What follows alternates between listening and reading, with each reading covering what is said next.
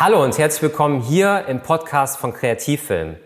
Mein Name ist Carsten Rusch und ich freue mich, dass du dabei bist. Und äh, das ist der Podcast von Kreativfilm. Kreativfilm ist meine Produktionsfirma. Ich bin Filmemacher seit 20 Jahren aus Leidenschaft.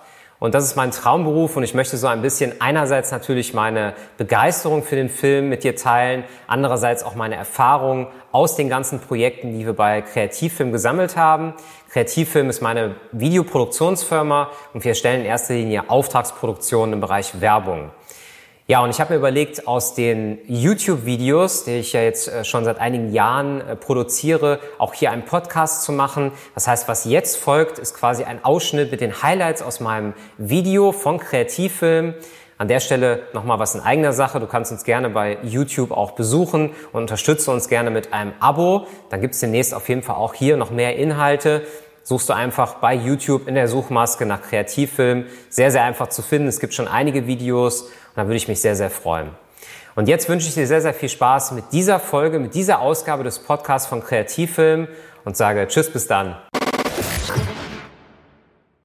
Und damit nochmal herzlich willkommen hier im Kanal von Kreativfilm.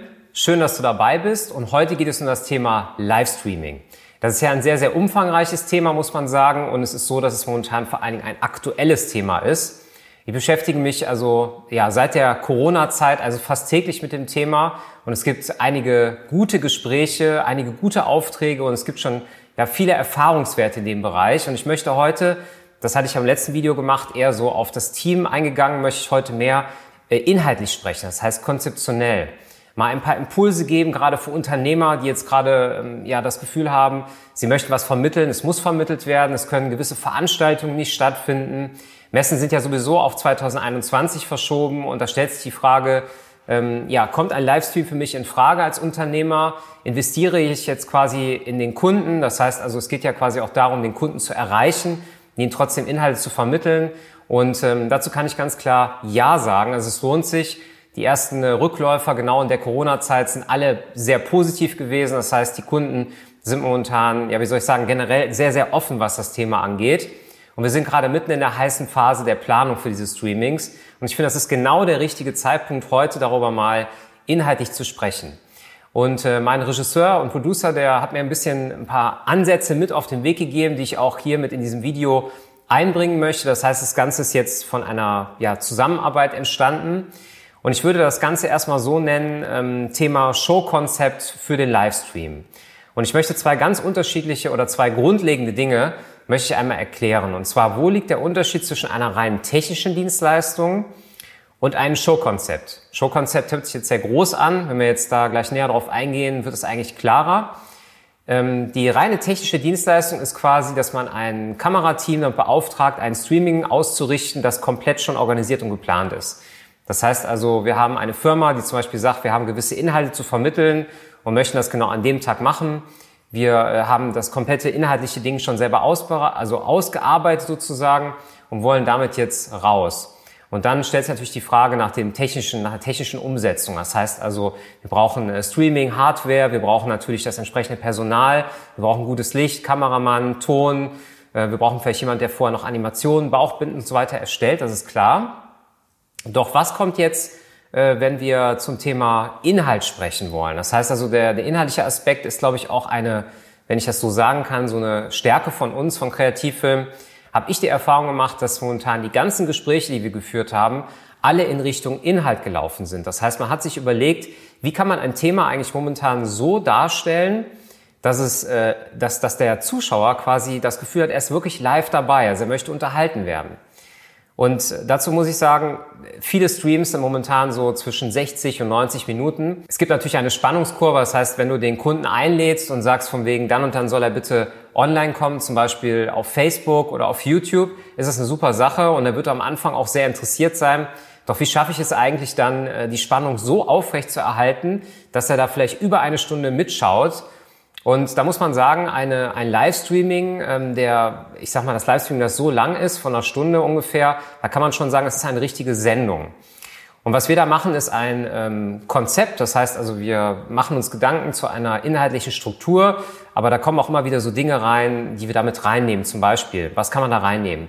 Spannende Einspieler. Das heißt Einspielerfilme, die im Vorfeld produziert worden sind. quasi als Brücke zu den einzelnen Themen. Das heißt, wenn ich eine Diskussionsrunde habe von mehreren, äh, ja, ich sag mal Leuten, Businessleuten, dann ist es halt so, das Ganze so etwas aufgelockert werden. Diese Einspieler können halt da schon helfen. Dann haben wir natürlich den informativen Teil. Das heißt, wenn wir eine Keynote zum Beispiel haben, das heißt, haben wir innerhalb eines Streams zum Beispiel einen Fachmann, der möchte etwas äh, vermitteln. Da macht das halt wirklich Sinn zu sagen, okay, ähm, derjenige wird noch unterstützt zum Beispiel durch eine Keynote. Also man könnte zum Beispiel einen Teleprompter ihn hinstellen, da kann er dann seine Inhalte ablesen und kann dann quasi sich mehr darauf konzentrieren, wie er etwas sagt, wie er rüberkommt. Es kommt ja so bei einem Livestream so viel zusammen. Ne? Man hat dann auch dieses, äh, man kann nicht schneiden, ähm, was einmal gesagt wurde, kann nicht mehr rausgeschnitten werden.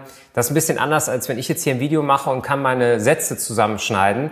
Das ist bei einem Livestream halt nicht möglich. Und ähm, es kommt ein ganz wichtiger Aspekt damit rein. Und ich glaube, der wird von vielen unterschätzen. Deswegen ist mir das so wichtig, dir an der Stelle einmal zu sagen. Das ist das Thema Coaching das Thema Vorproduktion. Das heißt also, was passiert eigentlich vor so einem Streaming? Und da ist auch, glaube ich, der Kern des Unterschieds zu einem äh, technischen Dienstleister, der sagt, ich komme mit einem guten Kamerateam, ich komme mit einem Beleuchter, ich komme mit einem mit einer Streaming-Hardware dahin, mache das Ganze mit mehreren Kameras, mischt das live. Es sieht auch wirklich super aus. Ist ja die Problematik, ähm, man möchte denjenigen, der vor der Kamera ist, ja so fit machen, dass er wirklich richtig gut rüberkommt.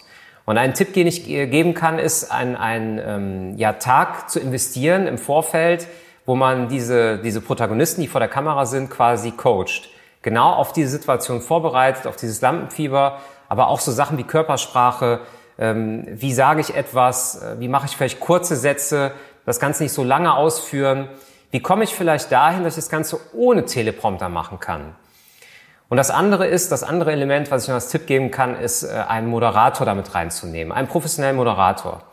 Also ich nehme mal jetzt ein Beispiel, wenn ich äh, zwei bis drei Experten vor der Kamera habe, gibt es ja in einer Sendung eigentlich immer einen Hauptsprecher, also einer, der quasi so ein bisschen die Inhalte anleitet, der sagt, wir sind jetzt gerade hier ähm, versammelt, machen diesen Stream für euch und ähm, meistens ist es ja adressiert an Kunden. Ne? Also es geht ja darum, quasi den Kunden zu adressieren, den zu erreichen. Und ein Moderator kann natürlich ein bisschen die Spannung nehmen. Der wird sich auch ein bisschen, auch als Coach natürlich verstehen. Der wird auch dann auf die Protagonisten eingehen, zum Beispiel kurz vorher oder auch in den Pausen, je nachdem.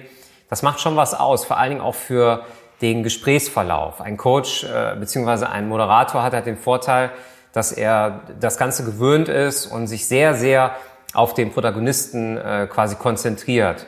Wenn zum Beispiel der Protagonist vergisst, was er sagen soll in dem Moment, dann kann der Moderator zum Beispiel eine Frage stellen, das Ganze proaktiv anleiten und sagen zum Beispiel, na gut, dann erzähl doch nochmal, ähm, was sie dir genau dabei gedacht hat, geht vielleicht nochmal rein, hakt nochmal nach.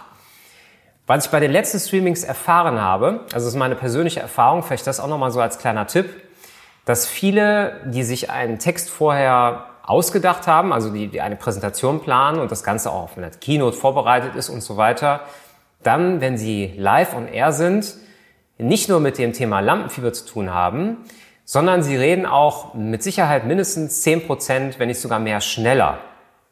Oftmals ist es auch so, dass dann gewisse Punkte mal schnell abgearbeitet werden. Das heißt, aus so einer Keynote, die eigentlich 20 Minuten geplant war, wird auf einmal äh, 8 bis 12 Minuten beispielsweise, inklusive Rückfragen.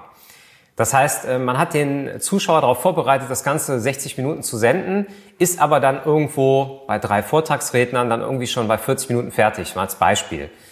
Äh, das ist natürlich schwierig. Wie kann man das auflockern? Sagte ich gerade schon, ich finde so Einspielerfilme richtig gut, die das vielleicht thematisch auch ein bisschen trennen, die ein bisschen Spannung aufbauen. Äh, wir produzieren zum Beispiel Einspielerfilme einen Abend vorher, wenn wir dann in der Einrichtung sind zum Beispiel, also in der Einrichtung des Gesamtsets, dass man sagt, komm, diese Einspielerfilme produzieren wir euch noch. Man kann die natürlich auch Wochen vorher produzieren. Man kann aus Stockmaterial Moods basteln. Moods, das sind kurze Videos, die auf das Thema hinweisen, die einfach Spaß machen, sich anzuschauen. Die sind mit einer fetzigen Musik, das ganz gut aufbereitet. Ähm, ich glaube, dass damit kann man schon eine Menge, Menge rausholen. Ich finde gerade das Thema Coaching ist so extremst wichtig, damit äh, man halt selber gut rüberkommt und ähm, die Inhalte dann auch wirklich gut beim Zuschauer ankommen. Die Frage, die in meinen Vorgesprächen auch sehr oft aufkommt, ist natürlich, äh, neben der inhaltlichen Struktur und das Ganze spannend zu gestalten und ein Skript zu schreiben, äh, was steckt eigentlich logistisch dahinter? Ähm, und ich muss dazu sagen, dass ein Livestreaming wirklich wie eine richtige, wie, wie eine richtige Sendung äh, geplant wird. Das heißt also, Man überlegt sich wirklich, äh, man kommt in den Film rein, also man kommt in die Veranstaltung rein, holt denjenigen ab. Man könnte zum Beispiel auch sowas einbauen wie ein äh, Chat, eine Chat-Funktion, dass jemand im Hintergrund am Laptop sitzt, sich die Fragen äh, ja rauszieht vom äh, Publikum und dann äh, die dann quasi über den Moderator dann auch wirklich direkt stellt. Das heißt, man bindet den quasi direkt mit ein. Ich habe es jetzt auch so in der Vergangenheit kennengelernt, dass man die Community, also den, die, die Kunden quasi direkt fragt, was möchtest du da gerne an dem Tag hören, was sind die Themen und daraus entwickelt man dann Fragen zusammen mit den äh, ja, Zuschauern im Vorfeld. Das Schöne ist, dass man das Ganze dann über eine Bauchbinde dann einblenden kann. Man hat da nicht den Stress, dass man äh, jetzt live drauf wartet, bis dann die richtige Frage kommt, die man auch wirklich gerne sich wünscht. Weil es gibt ja manchmal Fragen, die kann man auch in dem Moment nicht gut beantworten. Die sind ein bisschen komplexer. Man sollte vielleicht Fragen sammeln. Das kann man ja zum Beispiel auch über ein Social Media Posting machen. Mein Tipp, wenn man zum Beispiel den Kanal Facebook nimmt, kann man ja eine Woche vorher schon ähm, den Link setzen für dieses Streaming und das auch bewerben. Und man kann natürlich darin auch äh, aufrufen, bitte stellt mir jetzt eure Fragen, die ihr da äh, hören und sehen wollt. Sollten sich da jetzt nicht so viele Kommentare zu melden, also sollte man nicht so viel Content haben, kann man ja immer noch live äh, den Zuschauer auffordern, Fragen zu stellen ja, das wäre eigentlich mein Tipp zum Thema ähm, Einbindung. Also ein Chat ist sehr, sehr äh, wichtig, was das Thema angeht, um auch den Zuschauer abzuholen und auch live reagieren zu können. Also da vielleicht eine Person mehr planen von der Firma, die das aufgreifen kann, sich auch inhaltlich damit auskennt. Ansonsten gibt es das große Thema der Logistik für einen Livestream. Das heißt, wir haben ähm, ja einiges an, an, an Manpower, einiges an Personal da.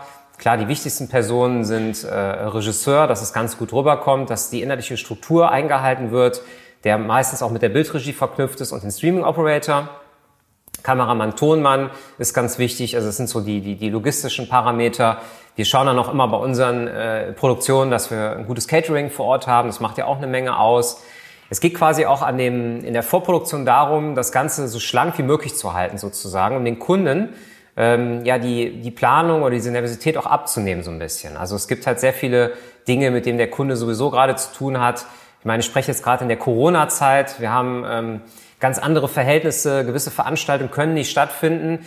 Dieses Publikum wartet aber trotzdem auf Inhalte, hat vielleicht gerade auch mehr Zeit für Inhalte, einfach weil sie in, in, in Homeoffice oder in Kurzarbeit geschickt worden sind. Und da ist doch perfekt, jetzt genau so einen Livestream zu machen. Und live hat immer noch ein bisschen was anderes als eine klassische Videobotschaft. Also wir haben jetzt in den letzten Wochen noch einige Videobotschaften gedreht. Das heißt also vorproduzierte äh, Live-on-Tape-Geschichten. Das heißt also, man hat das Ganze vorproduziert, das dann später zurechtgeschnitten. Ich würde sagen, dass der Zuschauer eigentlich das auch akzeptiert, dass das nicht alles so 100 Prozent, ähm, ja, wie soll ich sagen, dass es 100 Prozent glatt läuft sozusagen. Das macht das ja auch irgendwo aus. Das ist ja bei jeder Sendung auch so. Wichtig ist aber halt, dass derjenige, der vor der Kamera wirklich sein Produkt verkauft, seine Dienstleistung nach außen hin trägt, dass der fit ist, das würde ich sagen an dem Tag, dass der weiß, was er sagen soll, dass er natürlich sicher ist und dass er eine gute Betreuung vor Ort hat. Und ich glaube, das sind so die wichtigsten Dinge heute, wenn ich sage Showkonzept. Damit ist natürlich das Gesamte gemeint. Nicht nur die technische Planung, wie bei einem technischen Dienstleister, die wirklich sagen, okay, wir drehen euch das zwar, aber wir können euch gar nicht dieses von der Erfahrung her bieten, ähm, von wegen äh, mit 20 Jahren Erfahrung beim Film. Das macht schon einen Unterschied. Ein schönes Konzept sich überlegen im Vorfeld. Vielleicht am Ende nochmal von diesem Video, was ist so eine gute Vorlaufzeit für ein Streaming? Ich halte ähm, es ganz für sinnvoll, schon sehr, sehr früh den Filmproduzenten, also die Filmfirma einzuschalten und zu sagen, wie würdet ihr das machen, wie geht ihr daran, um zu schauen, dass man schon am Anfang mit ähm, Dinge übernehmen kann, den Kunden zu unterstützen. Ich würde sagen, 14 Tage, 21 Tage, also zwei, drei Wochen vorher, bevor dieser Stream stattfinden soll, sollte man ähm, den Filmproduzenten mit involvieren, den Filmemacher, und dann auch nochmal quasi alle Inhalte ähm, ja, festsetzen. Und die Details klären sich meistens ungefähr eine Woche vorher. Da wird dann entschieden, ähm, ja, wie viele Kameras wollen wir haben, wie sind die Positionen, man schaut sich die Location an. Es gibt also eine Menge zu organisieren bei einem Livestream, was aber enorm viel Spaß macht.